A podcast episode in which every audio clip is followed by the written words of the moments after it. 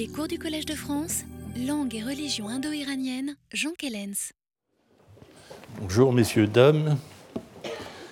Bien, nous allons euh, commencer la, leçon euh, en, en, finissant avec le problème des yachts. Nous avons commenté ce problème durant deux leçons consécutives.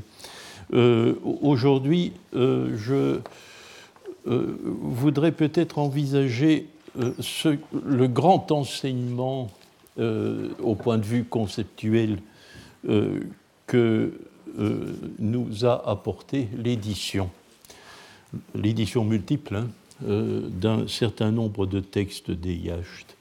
Vous savez, aux alentours des années 90, avant que le Yacht 19 ne soit édité, enfin édité entre guillemets, hein, c'est-à-dire étudié euh, par trois personnes particulières et avec chacun leurs idiosyncrasies, ce qui est d'autant plus intéressant. Eh bien, euh, il était euh, régulier, je crois l'avoir écrit aussi, ou tout au moins l'avoir dit dans une conférence, que euh, cette doctrine tellement importante dans les livres moyens perses, que l'on appelle la doctrine des millénaires, nous ne pouvions pas savoir si le masdéisme de l'époque avestique la connaissait déjà. C'était une sorte de controverse un peu fausse parce qu'elle manquait d'arguments euh, décisifs. Et par exemple, elle avait, à la fin des années 80 encore, opposé Mary Boyce à Philippe Gignoux. Hein. Euh, Mary Boyce euh, répétant, elle ne pouvait rien faire d'autre, ce qui était déjà la position de Martin Haug un siècle plus tôt, à savoir que nous n'avions aucune raison de douter que la doctrine des millénaires faisait partie intégrante de la doctrine masdéenne dès ses origines. Et donc que l'Avesta devait la connaître, même si nous ne la trouvions véritablement nulle part.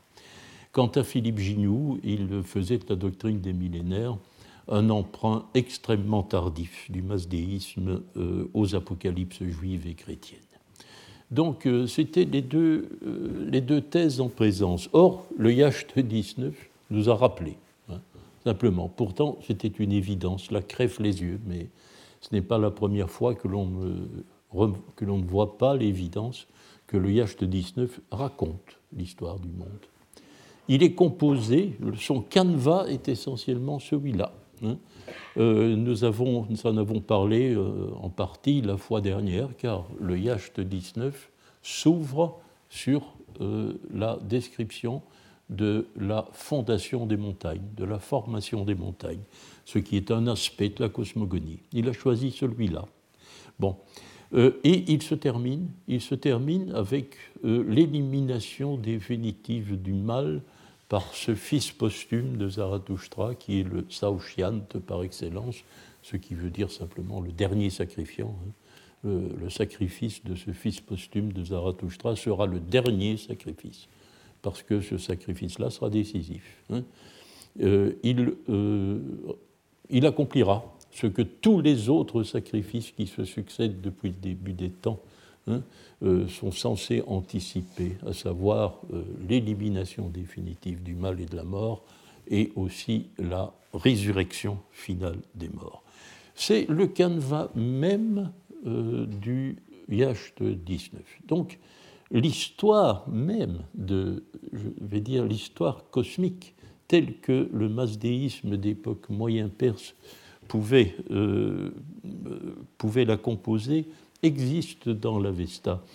Euh, très vite, très vite, hein, euh, lors de la deuxième édition du Yacht 19 par Madame Almut Hinz, euh, dans deux brèves notes, il y a Gershevitch dans l'article de, 80, euh, de 95 dont nous avons parlé pour d'autres raisons, mais Cherveux lui-même, euh, peut-être un peu malicieusement, dans les mélanges offerts à Philippe Gignoux, a, fait remarquer que effectivement nous, le, Yacht 19 était un témoin irréfutable de la doctrine des millénaires, à une chose près, hein, à un détail près.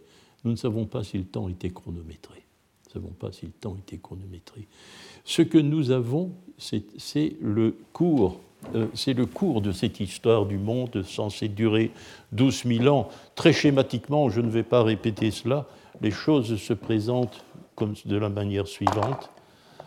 donc, les, lors de la cosmogonie, pendant 3000 ans, euh, le monde se trouve à l'état purement mental, ce qui peut vouloir dire qu'il n'existe que dans la pensée de son créateur. Euh, après 3000 ans, le monde matériel, le monde matériel, le ménoque en moyen perse, le monde mental, le monde matériel, le guétique en moyen perse, euh, existe, mais il est immobile. Il est immobile et sans adversaire. Alors, ce produit, il faut bien que nous mettions euh, les termes moyens perses dans ici. Ce produit, après euh, ces 3000 ans d'existence du monde matériel sans mouvement, ce que l'on appelle l'Ebgat. Euh, L'Ebgat, c'est-à-dire l'assaut, l'assaut d'un Gramaïniou, l'attaque d'un Gramaïniou sur le monde. L'assaut est repoussé, mais le mélange avec le mal est accompli. C'est ce qu'on appelle dans les livres moyens perses le temps du, mélange, le Goumésijne. Après 3000 ans, euh, Zarathustra apporte au monde la Dène. Là, vous reconnaissez le mot avestique, c'est la Daina. Hein. la Daina, c'est-à-dire cet ensemble de pratiques euh, sociales et euh, rituelles qui constituent la bonne pratique religieuse. Et puis, le monde est encore censé durer 3000 ans. C'est dans ces 3000 ans que nous nous trouvons toujours. Hein selon la doctrine, et euh, qui a pour fin ce que l'on appelle le ristakèse, c'est-à-dire euh, la résurrection des morts. La résurrection des morts, le, terme en tant qu'abstrait n'existe pas dans l'Avesta, mais l'Avesta, le, le Yacht 19 lui-même d'ailleurs, euh, parle de cette résurrection, mais sous développement syntaxique, hein, comme un véritable syntagme avec verbe, quand les morts se relèveront, dit-il. Euh, donc les morts vont se relever. C'est le terme qui apparaît en moyen perse. Voilà, donc, euh, or, euh, ce temple, ce schéma, donc, est le schéma même du Yacht 19, de beaucoup d'autres textes aussi, si on veut bien le voir. Le Yacht 13, d'une certaine manière, mais de façon un peu plus confuse, est aussi composé sur ce schéma. Il, euh, il débute par la cosmogonie et se termine par l'évocation euh, de la résurrection finale par le dernier sacrifiant. Euh, d'une certaine manière, le homestone aussi, mais encore de manière un peu plus confuse, moins visible. Mais enfin, une fois que nous savons que ce schéma narratif était connu des textes avestiques, nous ne pouvons plus douter que c'est un, aspect important de la doctrine. Alors, bien sûr, euh, pas de chronométrage, ce n'est pas tout à fait exact non plus, n'est-ce pas? Une fois que l'on se rend compte que le schéma narratif est là, euh, il appartient à Panaino, Antonio Panaino, dans un article qui est paru en 2000 dans une série euh, italienne, romaine, d'avoir fait remarquer que nous avons de tout petits éléments de mesure du temps dans certains passages avestiques. Euh, nous n'avons pas véritablement d'affirmation, voilà, il y a 12 000 ans qui, euh, qui sont analysables en quatre périodes de 3 000 ans, etc. Non, ce n'est pas de cela qu'il s'agit, c'est beaucoup plus discret, mais tout de même il y a des éléments. Euh, le premier n'appartient pas à l'Avesta canonique. C'est un petit fragment avestique, nous ne savons pas d'où il sort, euh, qui, est, euh, qui est inséré dans euh, la traduction pelvi du Videvdat 2.19, et où la question est posée combien de temps, combien de temps a duré l'état ménoque du monde, donc l'état du monde durant les trois premiers millénaires. Euh, bon, nous savons donc que cette, conception existait, nous savons qu'on lui accordait une certaine durée, malheureusement on n'a pas la réponse. Hein, n'a pas la réponse. Par contre, euh, l'on nous fait, euh, l'on nous, nous parle du millénaire durant lequel Yima, le héros mythique Yima, auquel nous avons consacré un colloque, si vous vous souvenez, il y a deux ans, n'est-ce pas euh, le, euh, le, héros mythique Yima est censé avoir exercé son pouvoir de suspendre la mort durant mille ans. Ces mille ans doivent être compris durant deuxième, le, troisième trimillénium, hein, entre l'Ibgat et la Dène. Euh, c'est donc euh, euh, un élément, donc mille ans, il semble bien qu'on procède par des chiffres ronds, du moins à l'époque avestique, pour tenter de reconstituer totalement cette chronologie du monde qui apparaît dans les livres Pelvi. Euh, et Panaino a pu faire remarquer, c'était le travail, le travail de doctorat d'une de ses étudiantes, Sarah Chirkassia, avait dû le, lui rappeler puisqu'elle s'était attachée à éditer le Yacht 9, que le Yacht 9-10 parle lui aussi de ces mille ans durant lesquels a duré euh, le pouvoir euh, sur la mort de, du héros Yima. Euh, donc voilà une, un acquis conceptuel important. Il restait un petit élément peut-être à ajouter, c'est que si nous voyons très bien ce que sont ces événements que le Pelvi définit comme dénéristakès, parce que nous avons des équivalents linguistiques au moins approximatifs dans, dans nos récits, il y a quelque chose qui semblait faire défaut, c'est l'Ebgat. L'Ebgat, ça, on voit bien que ça, euh, c'est aussi euh, c'est un terme avestique et un terme avestique sous-jacent. On peut reconstruire Aibigati et la marque avestique est assez claire puisqu'il y a une infection palatale que normalement le moyen perse ne devrait pas présenter. Bon, mais cela est un détail. Or, en 2001, il m'est apparu que le Yacht 13 faisait peut-être le récit, enfin faisait allusion à cet assaut. Il s'agit de la euh, strophe 57 euh, du Yacht 13, euh, qui nous dit, dans la, traduction courante, que les Fravachis, hein, donc l'allégorie du choix rituel des hommes, les Fravachis ont, euh, et, là, ce sont des âmes préexistantes, hein, euh, c'est-à-dire qu'au moment de l'Ebgat, si même l'humanité n'existe pas encore sous sa forme actuelle, bah, les, âmes préexistantes des hommes sont là. Donc euh, les Fravachis ont montré des chemins conformes à Acha, aux étoiles, à la lune, au soleil et aux lumières infinies lumières infinies, ce qui veut probablement dire euh, une autre forme d'étoile. Donc euh, les astres ont été mis en mouvement par les Fravachis, alors qu'auparavant, nous dit le texte, ils demeuraient depuis longtemps au même endroit sans se mettre en mouvement. Et on nous donne cette notation-ci, qui est dans le texte avestique, Daivanam Paro Baishankhat. Daivanam paro draumohu. Et euh, notre problème, c'est l'ambiguïté de la préposition avestique paro. Il se construit clairement dans un cas avec l'ablatif, dbaishankat, dans l'autre cas avec le locatif, draumohu, et euh, dbaisha, c'est la haine, hein, c'est la, euh, la nocivité. Hein, euh, et la nocivité des devas. Et Drauman, c'est l'attaque, hein, c'est se jeter en courant sur quelqu'un. Drauman. Euh, donc à cause de l'attaque euh, des, des daivas.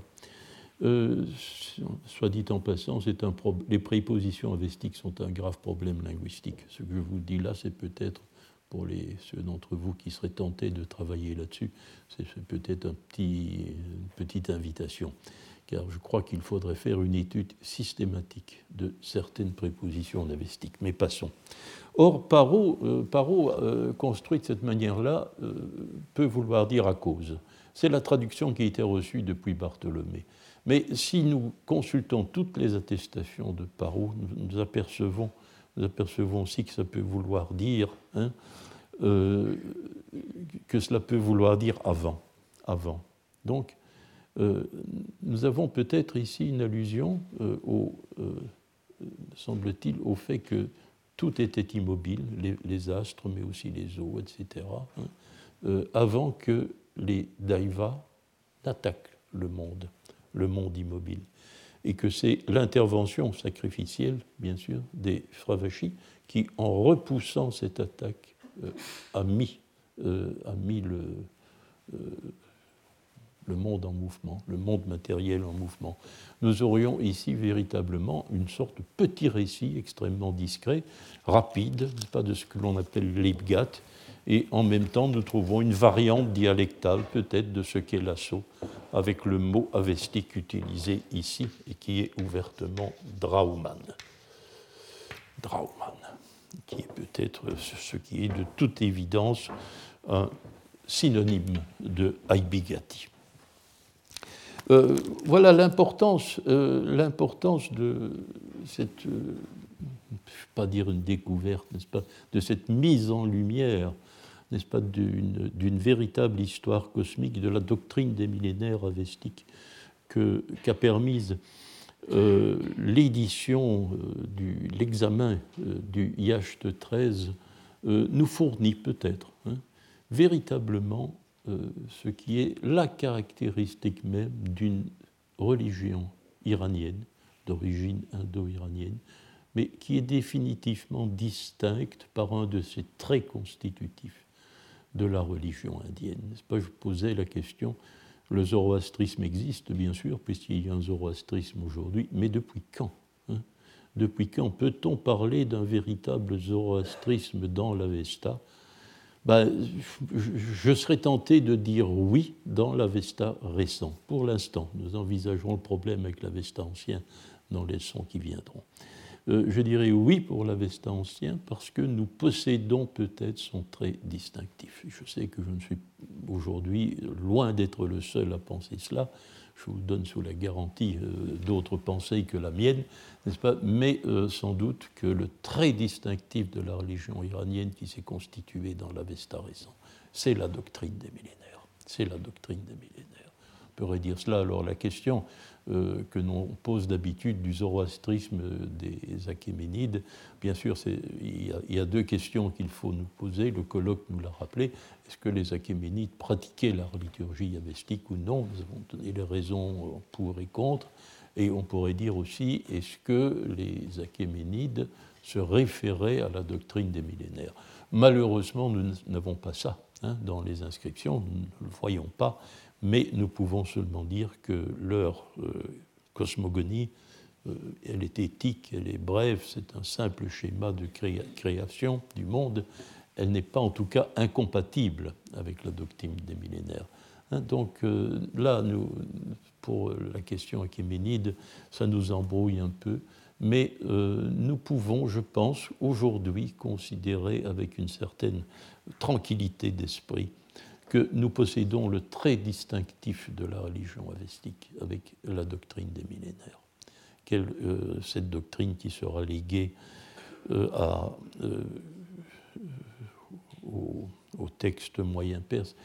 Petit détail toutefois sur lequel j'aime bien insister, ce qui fait défaut à jamais dans l'Avesta et qui semble même infirmé par le Yacht 19, et là sans doute que Philippe Gignoux avait raison, ce que nous ne trouvons pas dans l'Avesta et que nous trouvons dans les livres moyens perses, euh, c'est ces choses que nous connaissons bien par les apocalypses, justement. Hein. C'est-à-dire que chaque millénaire, euh, chaque fin de millénaire est marquée par des calamités invraisemblables, hein, et que l'approche de la fin des temps est marquée, lui aussi, par des, euh, des calamités, de vastes combats entre les armées du bien et du mal. Cela, nous ne l'avons pas. Hein. L'élimination définitive du mal dans la doctrine avestique et dans le Yacht 19, ça ne se passe pas comme ça. Hein. Euh, c'est l'ultime sacrifice, le dernier sacrifiant, le dernier Saoshian, fait son sacrifice. Et il use, c'est ce qui est très intéressant, euh, de sa caractéristique même qui est d'être matériel, pour repousser les forces du mal qui sont immatérielles il les regarde. Et c'est par la force de son regard matériel que le mal est chassé du monde. C'est donc une élimination d'un coup d'œil, hein, par le coup d'œil. Hein. Euh, c'est ce que raconte le Yacht 19. Ben oui, c'est une fin du monde sacrificiel, ce n'est pas une fin du monde guerrière. C'est donc c'est la différence. Et là, sans doute, dans ces calamités et ces combats, faut-il voir effectivement l'influence des apocalypses Je laisse d'autres que m'en juger. Je ne suis spécialiste ni des apocalypses, ni des livres moyens perses d'une certaine manière. Mais euh, l'Avesta ne présente pas les choses comme ça. Il reste, euh, fidèle à sa doctrine finalement fondée toujours sur la même notion qui revient dans chaque explication et qui est l'exercice du sacrifice. Voilà, nous avons avec cela peut-être répondu à euh, la dernière préoccupation qui, dont il fallait faire mention pour restituer l'importance du travail qui a été accompli sur les yachts euh, durant les années 90, peut-être euh, notre grand acquis. Nous aurons l'occasion d'y revenir parce que cette, euh, cette, cette, représentation de l'histoire cosmique a une importance considérable et nous allons devoir en reparler. Mais je voudrais aujourd'hui introduire peut-être ce qui a été encore une autre, une autre découverte de ces 20 à 25 dernières années, peut-être la dernière en date. Hein, euh, nous remontons un peu le temps. Euh, au, colloque d'iranologie de Ravenne, en 2003, euh, Xavier Tremblay a fait une communication extrêmement remarquée qu'il avait intitulée Le pseudo-gathique. Euh, les actes du colloque de Ravenne ne sont parus qu'en 2007. Et, euh, quatre ans avaient passé, mais ce n'était pas quatre ans inutiles pour une fois parce que le texte qui a été publié dans les actes par Xavier Tremblay a été considérablement amplifié et précisé.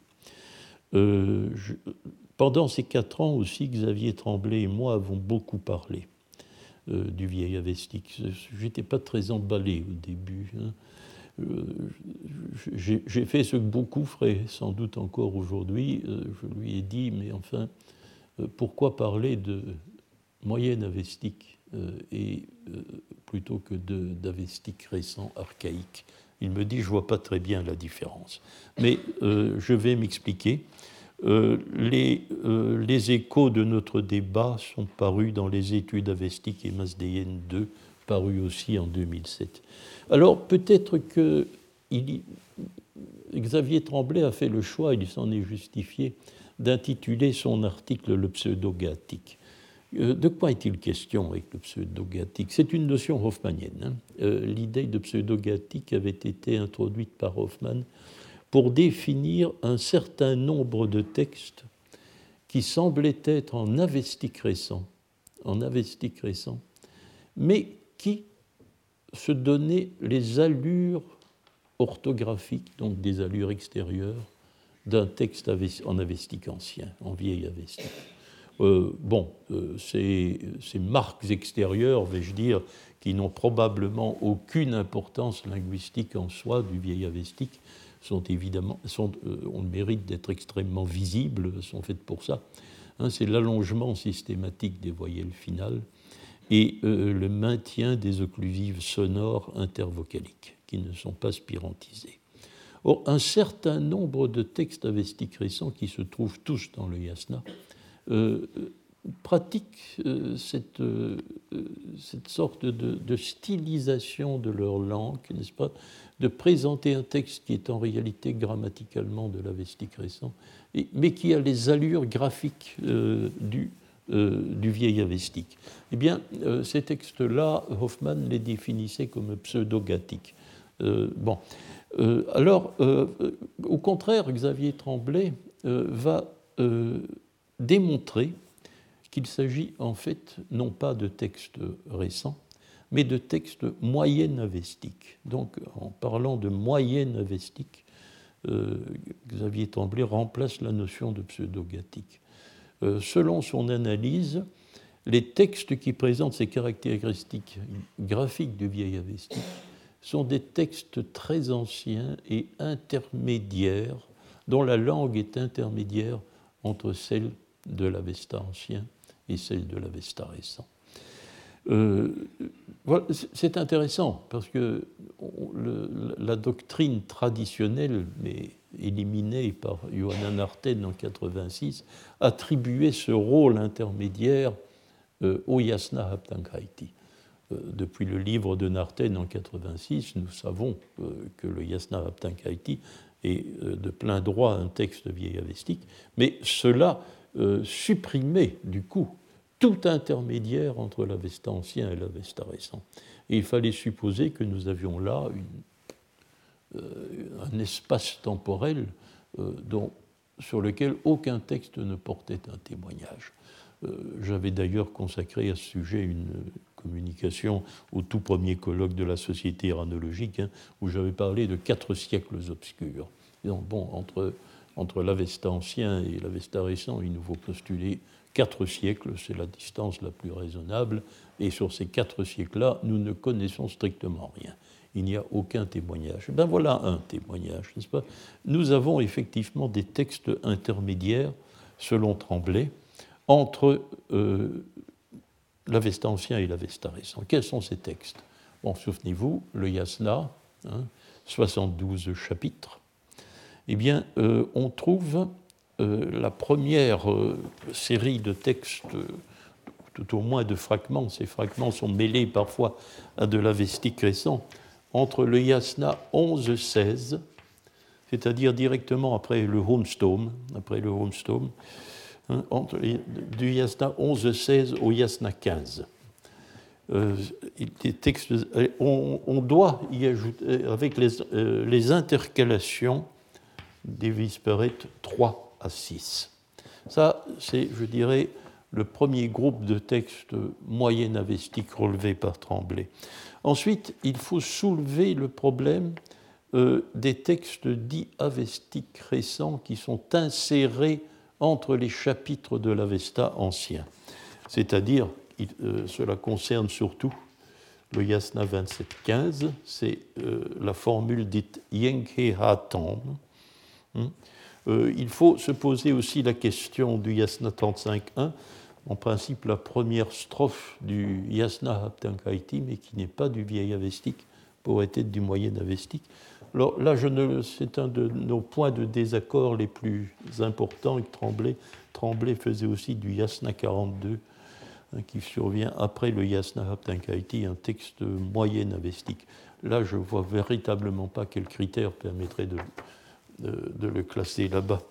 Mais c'est une autre question. Alors ensuite, nous trouvons après l'Avesta ancien, le troisième et dernier secteur, le Yasna 56, consacré à Srausha d'ailleurs, hein, dont un petit fragment a été euh, ajouté au Yasna 27.6. Mais c'est visiblement le un fragment euh, issu du texte que représente le Yasna 56. Et alors, le Yasna 58. 56. Voilà euh, le corpus moyen avestique dans son ensemble et dans son extension maximale.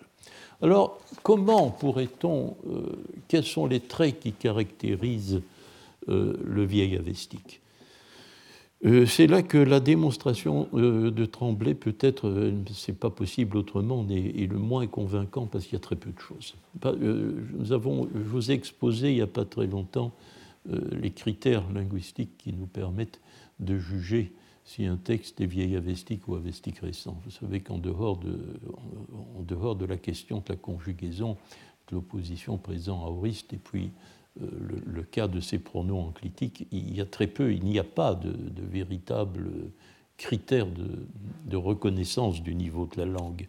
Euh, il y en a donc très peu aussi euh, qui permettent de distinguer véritablement le moyen avestique à la fois de ce qu'il précède et de ce qu'il suit, de l'ancien et du récent.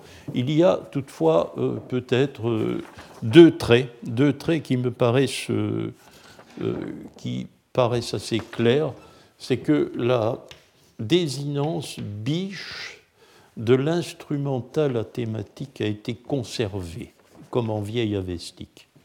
Comme en vieille avestique.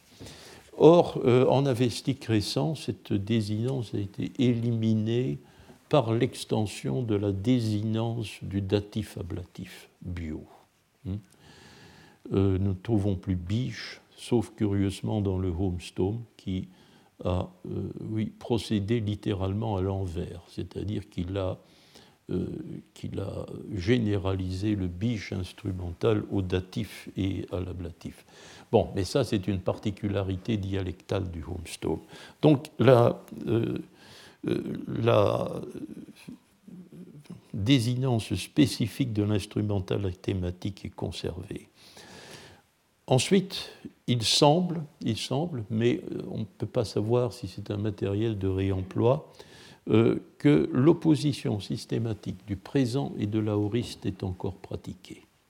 Et cela va de pair, c'est le corollaire, avec des injonctifs présents qui n'ont pas le sens d'un passé. Voilà les quelques traits que l'on peut attribuer au vieil avestique. Ils ne sont pas toujours convaincants, euh, je le reconnais je le reconnais et c'est la raison pour laquelle euh, Éric Pirard, par exemple, qui a, beaucoup participé à, nos discussions, n'a jamais été convaincu sur l'existence du vieil avestique. Mais il y a autre chose. Euh, il n'y a pas que la linguistique. Il y a, je dirais, des caractéristiques littéraires. Et là, elles sont véritablement frappantes. Euh, les caractéristiques littéraires des textes que nous avons ici euh, sont les suivantes. D'abord, tous ces textes appartiennent au même genre rhétorique. Et il est intéressant de le constater. Ce sont des textes d'exégèse. Ce sont des textes d'exégèse des textes plus anciens. Euh, ces, textes-là pratiquent, avec des techniques sur lesquelles nous allons revenir, euh, l'analyse des textes de l'Avesta ancien, que ce soit les gathas ou le Yasna Haptankaiti. Leur situation dans le corpus, vous le comprenez bien, est déjà extrêmement intéressante, hein, puisqu'on les trouve, hein, euh, on les trouve, ils surviennent avant le corpus vieillavestique, puis immédiatement après, s'insérant parfois dans ce corpus, comme le Yasna 58, qui, au témoignage de certains textes, euh, est censé faire partie du corpus ancien pour les exégètes de l'Avesta récent. Donc l'existence d'un genre exégétique est assurée. Hein. Euh, c'est le premier, euh, le premier enseignement. Alors, comment pratiquer l'exégèse? Quelle technique fonde l'exégèse? Eh bien, la citation. La citation.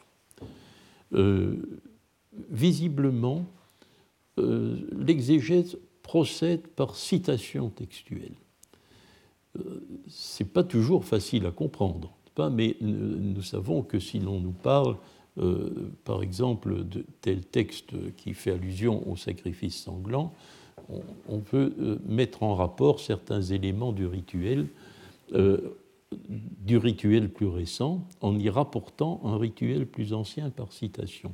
Le Yasna 58 procède comme cela. Le Yasna 58, c'est la fin de l'offrande carnée. Euh, la graisse déposée dans le feu a été consumée. Eh bien, euh, le feu va donc être rendu à son état domestique. Ce n'est plus le feu consacré du sacrifice. Il a accompli son travail. Il a euh, simplement assimilé l'offrande carnée. Eh bien, le texte procédera par des citations de l'Avesta ancien où il est question du feu, de sa consécration, euh, de la protection qu'il donne. La protection, ça, ce n'est plus justement euh, s'occuper de la crémation de l'offrande carnée, c'est la protection du feu domestique dans la nuit, etc. Eh bien, on procède donc par des citations. Euh, alors, ces, citations, elles présentent deux caractéristiques qui sont très intéressantes pour nous. C'est que ce ne sont pas toujours des textes que nous connaissons alors que dans les autres passages de l'Avesta, tous les textes vieillavestiques cités euh, sont, ceux qui sont issus de ceux que nous possédons. Euh, il y avait ça donc, ça avait été l'objet d'un article d'Almut Hinz, aussi de ces années et du début du XXIe siècle dont nous avons déjà parlé, que de montrer que pour les rédacteurs de l'Avesta récent, euh, l'Avesta ancien était très exactement celui que nous avons aujourd'hui. Les textes, il n'y avait pas d'autres textes que ceux que nous possédons, et ils étaient édités, entre guillemets, de la même manière, c'est-à-dire qu'ils se présentaient dans le même ordre de succession. Or, justement, ce n'est pas exact si nous envisageons le corpus textuel de Tremblay. ces textes citent des textes qui sont véritablement vieilles avestiques, on le reconnaît à la métrique, etc., à certaines caractéristiques linguistiques, mais c'est des textes que nous n'avons plus, des textes que nous n'avons plus. Donc les textes remontent à une époque où le corpus vieil avestique n'avait pas encore été édité, en tout cas euh, de la manière euh, que nous connaissons. Et euh, ce n'est pas le corpus dont nous avons hérité. Alors, une autre manière de, de citer, mais différente, c'est de ne pas citer verbatim le texte, c'est de le refaire, de le recomposer. Et cette pratique-là, elle est parfois redoublée. Elle est parfois redoublée. Le yasna 27.15, c'est le Yankee Hatam, est une recomposition de la strophe gathique 51-22, nous savons. Une autre recomposition, euh, cette fois-ci du Yankee Hatam lui-même, hein, euh, avec simplification encore du texte, se trouve euh, dans le Visperet 16.3. Donc deux recompositions successives euh, d'une strophe gathique. Euh, nous observons le même phénomène avec le Yasna 33.14. C'est un texte important, hein, le Yasna 33.14, euh, puisque c'est véritablement le texte qui fonde, selon l'exégèse récente, le premier sacrifice historique de Zarathustra, c'est-à-dire celui qui correspond au moment de la Dène dans le schéma de l'histoire euh, de l'histoire cosmique. Eh bien, le yasna 33-14 est recomposé dans le yasna 11-18. 11-18. Et une seconde recomposition, encore simplifiée, c'est le même processus, se trouve un peu plus loin dans le yasna 13-4. Alors, voici euh, euh, le quatrième enseignement de ce corpus euh, dont évidemment c'est l'effet de tout ce qui précède, hein, c'est qu'il est visible que les textes moyen avestiques veillent à doser équitablement les allusions au yasna haptankaiti et au gata, c'est-à-dire aux deux volets de l'Avesta ancien. Euh, il y a une volonté ça ne peut pas s'expliquer autrement, euh, d'impartialité, euh, de faire ouvertement, euh, ouvertement allusion aux deux textes avec une, équité, une harmonie parfaite.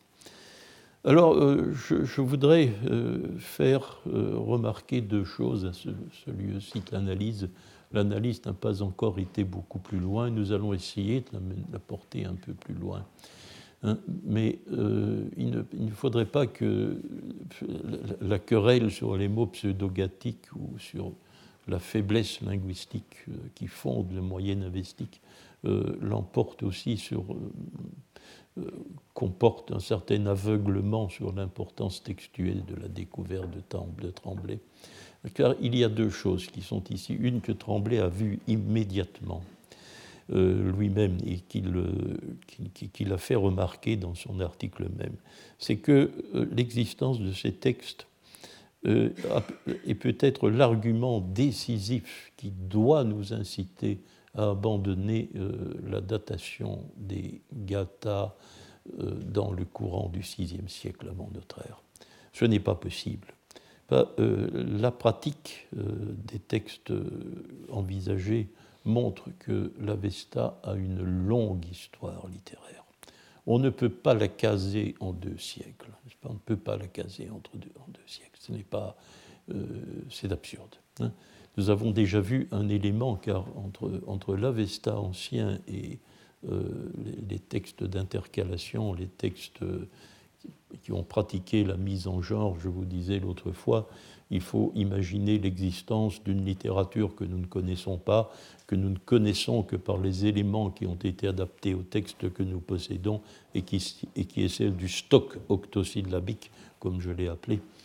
Mais il faut aussi tenir compte euh, d'une littérature exégétique représentée par les textes que nous appelons moyen-avestiques, n'est-ce pas, et qui remonte à une époque suffisamment haute euh, pour que les textes de l'Avesta ancien n'aient pas encore été définitivement triés tels que nous les avons sous les yeux. Donc tout ça suppose une histoire littéraire beaucoup plus longue que celle que Gershevitch ou Gnoli euh, pouvaient bien reconstruire en forçant les étapes n'est-ce pas, en, un peu moins de deux siècles. Ce n'est pas possible. Euh, cela, c'est la, première, euh, la première conséquence de cette découverte. Il y en a une deuxième. Il y a un deuxième corollaire, et je voudrais que, ensemble, euh, aujourd'hui, mais aussi la semaine prochaine, nous, nous fassions ce qui n'est plus cette fois l'exposé de recherches qui ont été menées les 25 dernières années, mais peut-être allons-nous un peu anticiper. C'est tout de même que l'existence, euh, la pratique, n'est-ce pas, de, mettre sur le même pied Gata et Yasna Abdangaiti, nous invite tout de même à essayer de réapprécier euh, la différence possible qui existe entre les deux volets euh, de l'Avesta ancien. Cette différence, je vous le rappelle, avait été, euh, euh, bien sûr, perçue par Yonan Arten, mais qui s'était efforcé de l'annuler hein, immédiatement, en, simplement en attribuant les deux textes au même auteur. Alors, il faudrait tout de même y revenir. Parce que la, la, vérité possible qui se cache derrière cette situation, c'est que aux sources du zoroastrisme historique, il y a non pas une tradition, mais deux. Une double tradition euh, dont les textes moyen investing témoigneraient de l'harmonisation, de l'harmonisation entre deux traditions. Alors, euh, il faudrait peut-être, euh, si le zoroastrisme historique est la synthèse, en définitive, de ces deux traditions, il faudrait, tout de même tenter d'établir euh, véritablement si les deux, en quoi les deux traditions sont divergentes, en quoi elles divergent, en quoi aussi elles se ressemblent? Disons-le tout de suite, hein, elles ne sont pas très, différentes, mais il y a peut-être tout de même des différences qui, sont, qui présentent leur intérêt culturel et leur intérêt pour simplement la connaissance des faits de doctrine du masdéisme. Alors, le plus simple à envisager, on l'a envisagé souvent, c'est est-ce que la langue est distincte? Si, la langue du Yasna Haptangaiti n'est pas la langue des Gata, bien sûr, les deux corpus textuels n'ont pas le même auteur, cela va de soi, ce n'est pas la même langue. Euh, là, il est vrai, euh, la, discussion, euh, on, ne peut pas faire état d'une différence essentielle. Les deux langues sont en tout cas très proches l'une de l'autre je ne vois qu'un seul trait différent, en définitive, qui est son importance. Euh, c'est euh, le démonstratif proche, celui qui est ici, proche de moi. Euh, le Yasna Haiti a pour démonstratif proche ima, c'est-à-dire exactement le même démonstratif que le sanskrit, que l'indien, ima. Et les gathas ont la forme non élargie, simplement i. Voilà, c'est la seule, euh, c'est la seule différence que, euh, réelle que je puis trouver entre les deux dialectes. À vous de juger si c'est suffisant pour en faire deux dialectes distincts. Vraiment, les corpus sont limités. Euh, alors, il y a bien sûr un certain nombre de faits lexicaux, comme dit Narten. J'appelle Pirard et moi avons voulu parler de, avons parlé de jargon pour ne pas parler de dialecte des faits lexicaux font difficilement des différences dialectales. Nous n'avons pas voulu parler de différences dialectales, nous avons parlé de jargon. Ça m'a toujours un peu gêné, je ne trouvais pas de bons termes. Euh, je, dirais aujourd'hui que ce que traduit euh, ce lexique un peu différent que nous trouvons dans les deux textes, que cela traduit, c'est une certaine différence dans les choix terminologiques. Lorsque l'on veut euh, Lorsque l'on veut exprimer une notion, c'est souvent la même notion, mais on n'a pas recours au même mot. Nous observons un exemple, nous observons bientôt un exemple très, très concret, montrer que pour exprimer la même chose, ben, il, faut, recourir à des termes un peu différents.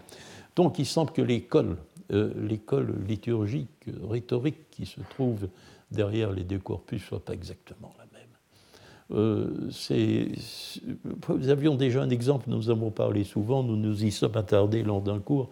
Bah, c'est le choix préalable au sacrifice. Hein. À qui va-t-on choisir comme cible sacrificielle et dans quelles conditions euh, bon, nous avons le terme fravashi hein, de l'Avesta récent qui est emprunté au Yasna Aptankaiti. Hein. Seul le Yasna Aptankaiti le possède. Euh, la même notion existe dans les gathas, mais c'est aussi un dérivé du verbe var, mais ce n'est pas le dérivé c'est pas fravashi, il n'y a pas de préverbe fra, et ce n'est pas un dérivé anti, c'est un dérivé neutre en na, varna. varna. C'est le choix sacrificiel des gathas. Euh, L'Avesta récent a opté pour le terme aptahatique et pas pour le terme gathique. Voilà un autre, mais nous observons encore euh, un autre euh, d'autres exemples que celui-là. Alors, si vous le voulez bien, euh, il faut voir les différences doctrinales. Narten euh, les a aussi énumérées. Elle les a en réalité multipliées, mais chaque fois en cherchant à atténuer la portée de la divergence.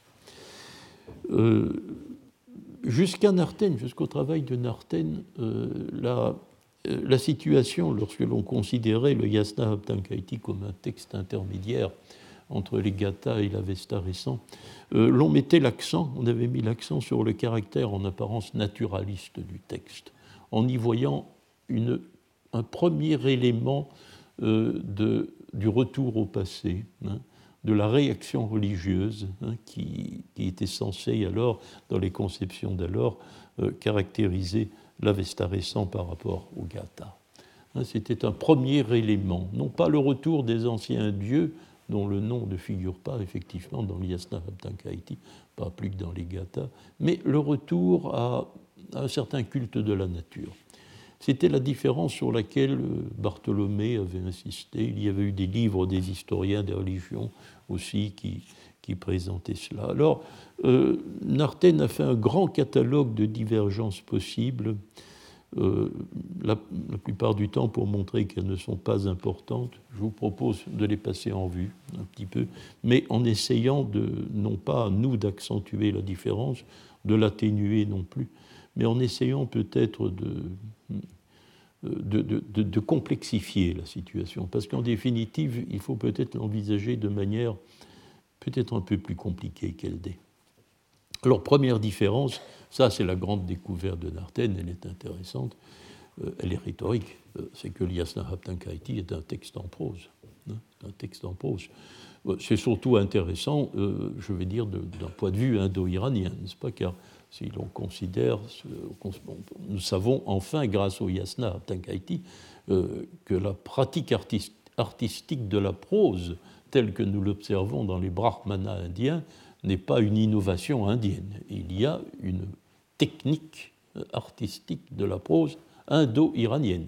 Les brahmanas en sont l'exemple indien, ils sont évidemment un exemple gigantesque par sa dimension, bien sûr, et notre petit texte iranien montre tout de même que la pratique existait du côté iranien également, pas? Avec le Yasna Haptankaiti. Le Yasna Haptankaiti et les brahmanas euh, sont les héritiers de la même technique rhétorique. Hein d'ailleurs, les, analyses que Minard a fait des articulations de la prose brahmanique valent parfaitement, comme Pirard l'a montré, euh, pour le Yasna Abdankaiti. Chose intéressante, c'est que les gathas, Narten ne le signale pas, mais dans un endroit, les gathas euh, semblent porter un jugement négatif sur la pratique de la prose. Euh, donc, est-ce que le fait d'être en pause, de, s'exprimer rituellement en pause, de s'exprimer en vers,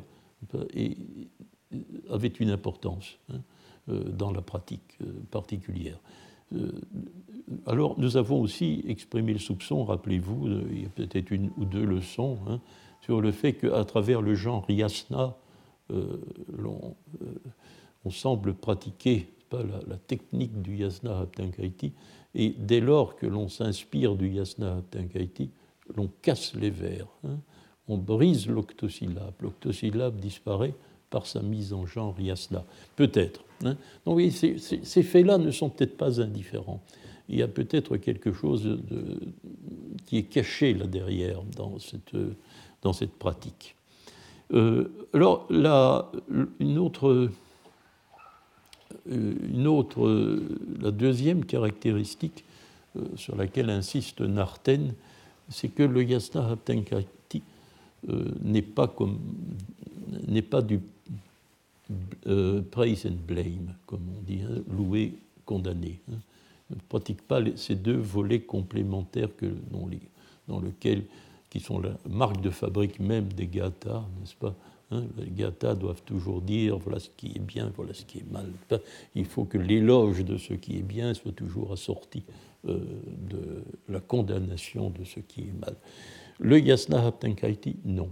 Hein. il le déclare d'ailleurs dans euh, sa première strophe authentique, le Yasna 35.2, disant Non, nous ne, sommes pas des gens qui blâmons, nous nous comptons de saluer, hein, euh, de, louer. Ne pratiquerons pas le, genre de la, la racine nid, hein, c'est-à-dire le blâme. Euh, donc il semble que ce soit aussi un choix doctrinal, tout au moins un choix rhétorique puisqu'on trouve l'équivalent dans le Rig Veda, n'est-ce pas? Certains hymnes de Rig Veda disent Nous ne voulons nous exprimer, disent les, auteurs védiques, que par sumna, c'est-à-dire par des pensées positives. Hein, des pensées positives.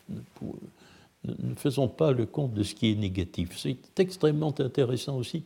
Nous l'avons euh, aussi observé l'an dernier, peut-être en, euh, travaillant sur le texte des Gathas, euh, c'est que alors que ce que l'on a appelé le dualisme, hein, le dualisme de l'Avesta, du masdéisme, n'est-ce pas, et que nous avons appelé, nous, pour l'époque ancienne, l'an dernier, l'antagonisme, les situations d'antagonisme, euh, sont une manière euh, de sortir de l'ambiguïté divine, euh, qui est la règle dans le Rig Veda. Les dieux sont ambigus, n'est-ce pas ils vous accordent leur faveur, mais aussi ils peuvent être nocifs pour vous, ils peuvent vous haïr. Euh, l'ambiguïté divine, euh, il est évident que les situations d'antagonisme la suppriment, hein, suppriment tout à fait, n'est-ce pas, cette, cette, ambiguïté, puisque où les choses sont bien, où elles sont mal. Hein. Euh, c'est une opposition frontale. Eh bien, le yasna haptankaiti présente encore, c'est lors de la consécration du feu, comme je voulais faire marquer, une situation d'ambiguïté, puisque le feu, nous dit le texte, il est une douleur pour celui que tu veux soumettre à la douleur, dit-on à Uramazda. Comme si le feu pouvait causer une douleur, une douleur qui n'est pas justifiée du point de vue moral. Il y a des restes d'ambiguïté dans le yasna haptankaiti. Euh, naturellement, encore une fois, texte court, nous jouons très peu de choses, hein, je m'en rends très bien compte. Euh, et je préviens que ceci, nous allons très vite aussi, parce que peut-être que l'essentiel n'est pas là. L'essentiel, nous y passerons la leçon prochaine. Alors, troisième différence, selon Narten, elle est très intéressante aussi, euh, c'est que le nom de Zarathustra n'est pas mentionné. Non seulement le nom de Zarathustra n'est pas mentionné, mais euh, celui qui prononce le texte, hein, le locuteur du Yasna Haptankaiti, eh bien, il est multiple. Le plus souvent, presque toujours, c'est nous. Il y a trois notations de première singulier. Trois. Dans tout l'Yasna Haptankaiti, c'est très peu de choses. Nous en verrons une euh, lors de la leçon prochaine. Mais euh, alors que les gathas passent du jeu au nous assez facilement, hein, avec beaucoup de souplesse, mais, et que le jeu est majoritaire, c'est le jeu qui est de loin le plus fréquent, presque massivement, le Yasna Haptankaiti est rédigé en nous et ne prononce le nom de personne. Alors nous avons aussi euh, un peu commenté cette situation pour essayer de la complexifier, n'est-ce pas? C'est que euh, tout ce que posent ces éléments, n'est-ce pas, la question, la question que, que cela nous pose, c'est le rapport avec la technique de l'énoncé du nom. Euh, souvent, d'une certaine façon, les Gata et l'Yasna Haptankaiti font l'inverse. Vous savez, il y a toujours confrontation dans les textes rituels, dans les deux, entre les dieux et les hommes, entre les dieux à qui l'on sacrifie et les hommes qui sacrifient.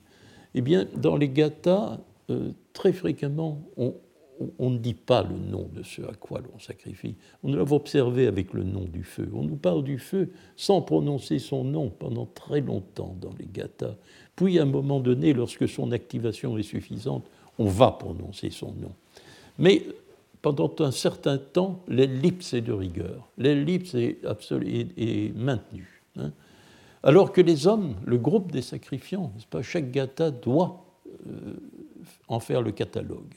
Il faut énumérer ceux qui sont présents parmi les hommes. Euh, ça se traduit par un fait très simple du point de vue lexical. Le nom, le nom du nom, Naman, Naman, eh bien, euh, il est systématique dans le Yasna Haptankaiti. Lorsque l'on euh, va sacrifier, lorsque l'on sacralise le feu, d'abord, ce n'est pas un sacrifice, hein, on sacralise le feu, eh bien, on, prend soin de dire immédiatement, voilà, au feu, nous allons prononcer tes noms tes noms, non seulement son nom même, Attar, le feu, mais aussi euh, ses noms métaphoriques. Hein. Il est l'ami, il est l'hôte, il est le véhiculeur, tous ces noms vont être prononcés. Euh, lorsque l'on sacrifie Yahweh Mazda, premier sacrifice, on va lui dire aussi on va te prononcer tous tes noms, hein. on va te sacrifier en énonçant tes noms. Et alors, pas seulement Ahura Mazda, mais aussi Spenta, tu es Spenta, tu es Vara, c'est-à-dire celui que nous aimons, etc. Et toute une série de noms. Les os, de même. Lorsque l'on sacrifie aux os, on euh, spécifie aussi que l'on va prononcer leur nom. Et on va leur donner tous les noms possibles par lesquels on peut désigner les os. Donc il y a un rapport qui n'est pas nécessairement le même avec quelque chose qui appartient en soi à la technique sacrificielle et qui est l'énoncé du nom. Hein, l'énoncé du nom rappelez-vous, Mitra, dans son yacht, l'exige. Hein, il exige, il, veut le sacrifice avec, énoncé du nom. Avec énoncé du nom. Ce qui montre que la pratique n'est pas quelque chose d'indifférent. Pas quelque chose d'indifférent. Alors, la question des Ameshaspenta aussi, les fameux Ameshaspenta qui sont une classe divine différente de ceux que l'on appelle Yazata, c'est-à-dire dignes du sacrifice. Dans l'Avesta récent, eh bien, les Ameshaspenta sont un titre haptahatique.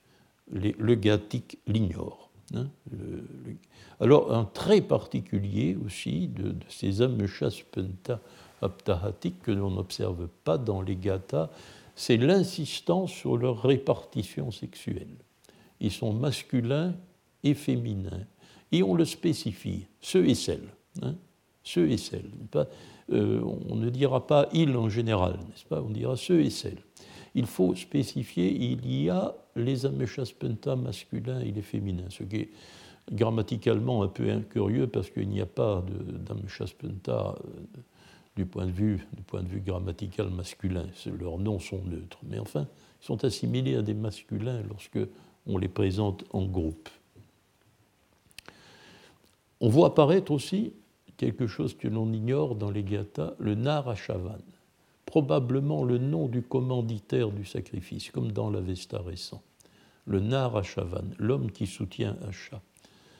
Or, ce Narachavan, comme les Ameshaspenta sont masculins et féminins, euh, il est toujours flanqué de son épouse, de sa Nairi, hein, l'homme Ashavan et sa femme, hein, sa Nairi.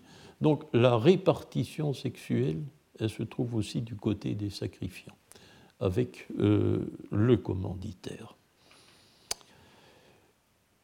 Euh, cinquième et dernière différence, nous terminerons par là. Euh, là, c'est la différence que Narten reprend au fond au passé. Qu'en est-il de, la présence du monde naturel? On trouve le feu, oui, mais le feu, nous avons vu l'an dernier qu'il est plus présent dans les gathas qu'on peut l'imaginer il y a la présence du ciel, pas du nom du ciel, il n'existe pas plus dans l'Yasnahaptankrantik, dans les Gathas, mais la représentation de l'espace céleste comme la forme visible d'Ahura. Nous avons vu aussi qu'on l'a trouvé dans les Gathas. Il y a une mention de la terre, ben oui, une seule, mais euh, la terre est aussi mentionnée parfois, rarement dans les Gathas, c'est autre chose. Il y a toutefois, c'est vrai, mais là nous en avons parlé, c'est une caractéristique essentielle et troublante, la centralité des eaux. Hein.